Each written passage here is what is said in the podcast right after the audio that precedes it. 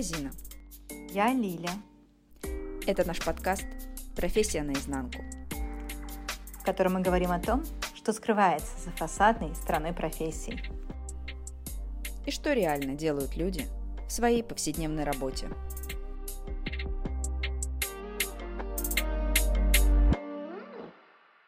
Всем привет! Привет! Сегодня тема нашего второго подкаста – интеллектуальный труд и физический. Чем его отличие и что есть хорошо и что есть тоже хорошо.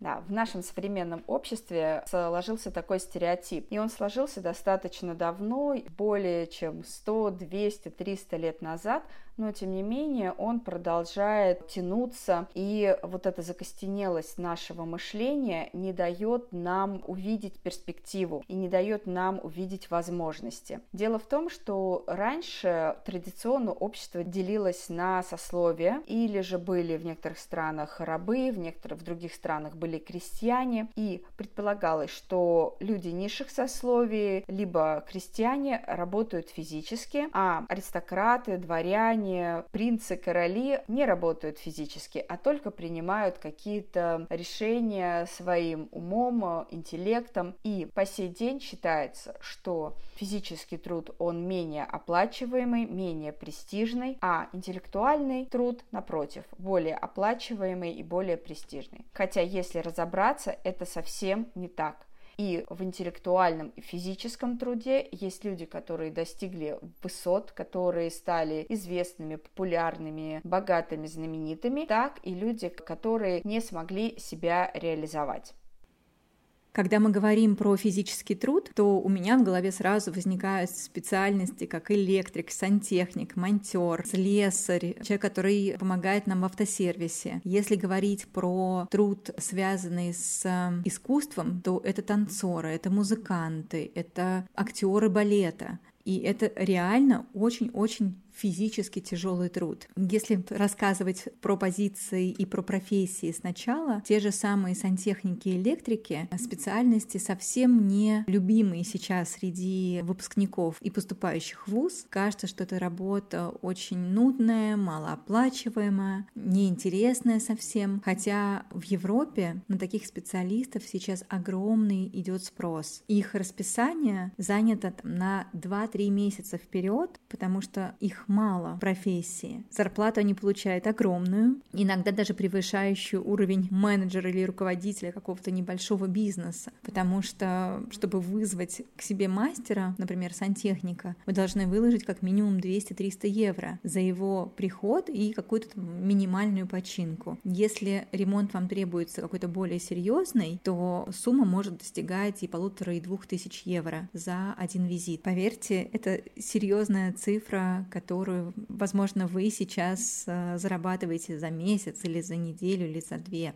какую цифру может зарабатывать сантехник за один или за два часа, если он профессионален, если он понимает, что он делает, если он свою работу выполняет качественно. То же самое касается и специалистов в балете или музыканты. Если вы привержены своему делу, если вы регулярно тренируетесь, если вы получаете удовольствие от того, что вы сами делаете, то вы имеете больше возможностей и за счет своего трудолюбия в том числе а, работать в каких-то более а, востребованных востребованных оркестрах или э, в каком-то более востребованном театре, на сцене. Все зависит от вас. Я с тобой абсолютно согласна. И еще мне хочется, Лили, добавить, это только с первого взгляда тебе кажется, что здесь не задействован интеллект. А на самом деле, чтобы быть хорошим электриком, нужно обладать высоким интеллектом, чтобы знать, где произошел разрыв сети, или как его предотвратить, когда ты прокладываешь линию. Или много людей, которые занимаются балетом а в школах, э, может быть, в классах может быть до 30, до 40 учеников, но прим-балерин балерин мы знаем по пальцам пересчитать. И те, кто становится лучшими в своем деле, конечно же, там задействована и физическая выносливость, и интеллектуальный талант, и, это всегда интеллектуально развитые люди. Поэтому нужно, как мы с тобой уже говорили в нашем первом выпуске, во-первых, думать о том, чем бы ты хотел заниматься, помнить о том, что нужно развиваться в этой профессии, так как, да, ты пришел официантом, тебе, возможно, нравится работать официантом, тебе доставляет удовольствие людям рассказывать про блюда, так ты вырасти в этой профессии. Сначала ты был официантом в небольшом ресторане, Затем ты обучился тому, из чего готовят блюда, как подавать правильно, как общаться с гостями правильно. И иди в следующий ресторан, где будут лучшие чаевые, где будут лучшие условия для работы. И со временем ты можешь уже обучать другой персонал. Ты можешь быть официантом в самом лучшем ресторане своего города или даже своей страны. И опять, разве это тогда физический труд? Это уже смесь физического и интеллектуального труда. И в то же время люди, которые думают, что они в жизни жизни никогда не поднимали ничего тяжелее ручки. Если они действительно не поднимают ничего тяжелее ручки, это еще не означает, что они станут успешными на своем месте. Потому что, как правило, люди, которые занимают руководящие посты и где, казалось бы, да, кроме документов и общения с другими людьми ничего нет, на самом деле прошли тоже определенный свой путь. И чтобы оказаться в этом э, кабинете, они, возможно, были работниками линии на заводе, либо как мой один знакомый в Беларуси, он возглавлял э, якутские алмазы в свое время. Он мне рассказывал, как его первая работа на этом предприятии была разведывать там, где добывать алмазы. И в зимнее время он вот э, по плечи ходил по снегу с фонариком. То есть э, прежде чем стать директором такого предприятия, ему пришлось пройти определенный путь. Я уверена, что люди, которые не боятся интеллектуального и физического труда и достигают самых самых лучших своих результатов и остаются в гармонии с собой. Им их профессия будет нравиться, как она нравилась в начале пути, так им она будет нравиться и по прошествию 10, 20, 30 лет. Зина, мы еще хотели с тобой поговорить сегодня про ценность самого труда, потому что в современном обществе мы с тобой тоже сталкиваемся с тем, что все директора, с которыми я общаюсь, жалуются, что современное поколение, поколение, рожденное в конце 90-х, в начале 2000-х годов, не приучено трудиться. Да, если вдруг человек сталкивается с какими-то сложностями на работе, с ретроградным Меркурием или с тем, что ему нахамил клиент, он просто увольняется увольняется и идет э, работать, например, если продолжать историю с официантом, то он просто идет работать в другую кафе по соседству и не напрягается совсем. Давай поговорим про это, как это влияет и как с этим можно работать. И там, и там нужна дисциплина. Об этом говорят э, везде. В спорте, в учебе, в работе. И дисциплина, она формируется с раннего детства. И, наверное, поколение, которое выпало на середину 90-х и до середины 2000-х, как раз э, та, которая попала вот под эту перестройку, когда общество еще до конца не сформировалось. Когда родители стали смотреть на своих детей по-другому. В какой-то степени идти на поводу году, не думая о том, а как это отразится на их детях э, в будущем. Я приведу пример. Когда мы учились, и я приходила жаловаться домой на плохую учительницу, мне мама говорила, а ты домашнюю работу сделала, а ты это сделала, а вообще я эту учительницу лично знаю, и кроме тебя на нее никто не жалуется. Попробуй делай домашнюю работу, и может быть твое отношение к учителю изменится. И действительно, ты начинаешь менять свое отношение к предмету, и оказывается, что дело-то было не в учителе. А вот в 90-е годы почему-то поменялось вот это отношение, и родители начали очень защищать своих детей. То есть, если не получается по математике, то они идут и разбираются с учительницей математики. Если не получается по географии, идут спорить с учителем географии. В то время как, возможно, дело-то не в учителе. Сразу скажу, конечно, бывает дело в учителях, но мы сейчас не об этом. Мы про то, что не разобравшись, не сделав никаких усилий в сторону того, чтобы ребенок начал э, трудиться над своим поведением, трудиться над отношениями, он переходит в другой класс, в другую школу. Бывали случаи, когда учителей выгоняли только потому, что родители были достаточно влиятельными и таким образом защищали своего ребенка. А по сути делали ему медвежью услугу, потому что когда ребенок вырос, он приходит на работу, а там уже тебя никто не защитит. И там вдруг появлялся руководитель, который недостаточно эмпатичен, который что-то требует, или который говорит, что у тебя есть план выполнения работы, а ты его его не выполняешь. И эти дети, которые, по сути, впервые в своей жизни сталкиваются с трудностями, от этих трудностей уходят. Да, ты сказала про официанта, но так бывает и с работниками компаний. Ушел из одной компании, пришел в другую, а там снова плохой руководитель. Ушел в третью, а там снова плохой руководитель. И здесь вот наступает переломный момент. Либо человек берет себя в руки и начинает выстраивать отношения с тем, что у него есть, либо вообще увольняется и садится на шею, если есть кому сесть на шею. И от этого вот сформировался целый пласт людей, которые не умеют переживать вот эти сложности, не умеют с ними справляться. Вот. Я, наверное, бы пожелала сейчас современным родителям, которые нас слушают, либо современным детям, что еще лучше, все-таки на кошках, как я всегда называю, учиться на учителях, на одноклассниках, на родителях, на других знакомых преодолевать эти сложности в общении, преодолевать сложности тем, что у тебя что-то не получается. И сейчас, вот в этом возрасте, ошибки, они не стоят слишком дорого. В то время как, когда ты уже взрослый, когда у тебя есть э, семья, или когда у тебя есть обязательства выплата за кредит или за аренду жилья, вот эта ошибка, она становится уже более дорогой и ощутимой. Поэтому а, ценность самого труда, она начинается с раннего детства, потому что отношения – это труд ровно такой же, как труд почистить снег. И обесценивать ни то, ни другое нельзя.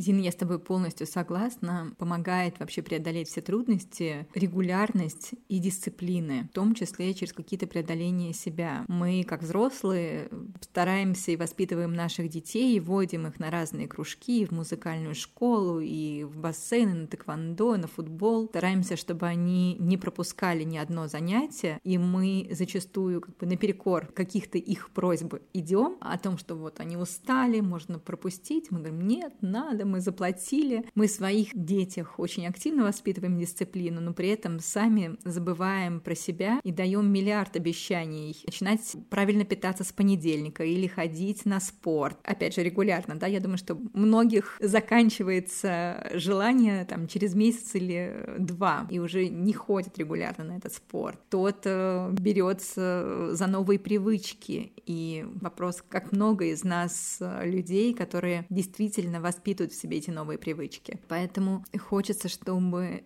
мы в первую очередь смотрели на себя и воспитывали желание и этот труд в себе непосредственно, а потом уже требовали его или контролировали его у нашего окружения.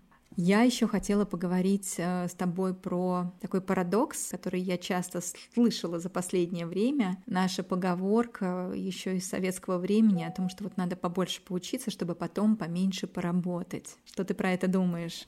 Мы с тобой частично говорили об этом в первом выпуске, о том, что образование, оно должно быть непрерывным. Поэтому данная поговорка не работает. И неважно, кто ты, электрик, мусорщик, генеральный директор какого-то предприятия, технологии не стоят на месте. Если раньше человек что-то делал руками, то сейчас за него выполняет это машины. Если ты на своем месте развиваешься, если ты на своем месте хочешь добиться успеха, то, конечно, ты должен следить за новыми тенденциями, ты должен следить за новыми разработками, возможно, какими-то изобретениями, которые появляются в разных сферах, и обучаться, обучаться и обучаться. И только тогда ты сможешь расти, только тогда ты сможешь по-прежнему получать удовольствие от того, что ты делаешь. Ну, наверное, один из таких ярких примеров это, допустим, прокладка дороги. В голову пришло. Раньше люди прорубали лес, первобытные люди, чтобы пройти, или разгребали камни, в зависимости от того, что за местность была. А сейчас работают за людей машины, но этими машинами управляют люди. И даже если есть машины, которыми управляют люди с компьютера, то это все равно должны быть люди, которые умеют управлять машинами с компьютера. Поэтому здесь вот даже на таком, казалось бы, банальном примере виден прогресс,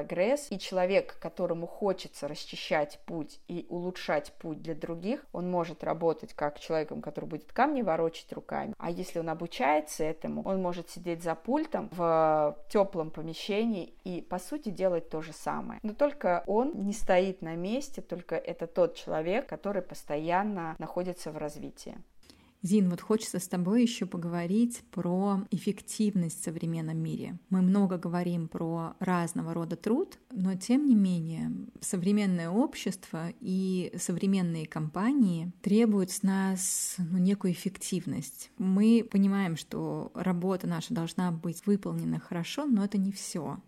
Конечно, не все. Э, для меня лично эффективность это сродни с честностью с собой. Когда ты делаешь э, свою работу именно честно, качественно, потому что только когда ты ее выполняешь качественно, можно измерить эту эффективность. Мне запомнился фрагмент из книги про Стива Джобса, где он рассказывает, вспоминает о том, как он со своим отчимом изготавливал шкаф. И тогда, еще будучи, не помню сейчас, либо ребенком, либо подростком, он спросил, почему отчим так бережно и так э, скрупулезно работает над задней стенкой шкафа, ведь ее же никто не увидит никогда, потому что вот эта задняя стенка, она стоит спиной к стене. И тогда ему отчим объяснил, что не бывает ничего неважного, все важно. И даже вот эта задняя стенка, она должна быть в идеальном состоянии. И человек, который эффективен, он он это понимает. Потому что представьте, вот этот шкаф, его однажды можно поставить в центр комнаты и тем самым сделать не просто шкафом, а отделить зону, если его задняя стенка окажется Сделать его арт-объектом. Да, да, ты представляешь, это можно реально сделать арт-объектом. А когда ты его изготавливаешь, ты можешь об этом вообще не, не задумываться. Или, как знаешь, тоже вспомнилось про ремонт, раз, э, раз затронули воспоминания про Стива Джобса. Ты, наверное, знаешь, да, что мы не будем клеить обои на стене, где будет стоять... Э, где стоит тот самый шкаф. Да. А потом оказывается, и обязательно это окажется, что тебе этот шкаф нужно либо поменять, либо подвинуть. В этот момент ты вспоминаешь, что ты сэкономил сэкономил 3 копейки, потому что большую-то комнату ты уже всю оклеил, а здесь дырка, И это в том числе про эффективность. Или другой пример. Бывает, когда на производстве на одно и том же задании стоит два человека. Только один человек делает быстрее, а другой медленнее. И первое желание загрузить человека, который работает быстрее, еще больше работой. А по сути это неправильно. Да, он более эффективен, но его вот эти способности правильно организовать свое пространство, на мой взгляд, лучше использовать более полезно. Допустим, дать ему какую-то другую работу, либо на наоборот, его освободить для того, чтобы он мог делиться своими знаниями с другими работниками, то, как он достиг этой эффективности, а не просто использовал это для себя. А с другой стороны, конечно, человек может определить, что если ему будут платить дополнительно за выполненную работу, тогда он получит просто большую зарплату. Но выбор должен стоять за человеком. Мы сегодня проговорили очень важную для нас тему труда и хотели бы порекомендовать нашим слушателям слышать себя, слышать свои интересы. Они могут меняться на протяжении вашей жизни, и вы можете менять свой труд и переключаться с интеллектуального труда на какой-то более физический и наоборот, и работать в синергии обоих направлений и как бы использовать свой интеллектуальный труд и подключать к нему некий физический. Наслаждайтесь в этом процессе. Лиля, спасибо тебе за твои вопросы, за твои наблюдения и опыт. Я надеюсь, что слушателям было интересно и полезно вместе с нами поразмышлять на эту тему. В каждом нашем новом выпуске вы будете знакомиться с успешными людьми в той или иной профессии. И я очень надеюсь, что это вдохновит вас заниматься тем, что вам по-настоящему интересно, заниматься тем, в чем вы видите перспективу, в чем вы видите свою реализацию и развитие. И мне хотелось бы анонсировать, что уже наш следующий выпуск будет с нашим первым гостем. До новых встреч и всем прекрасного настроения! Услышимся. До новых встреч!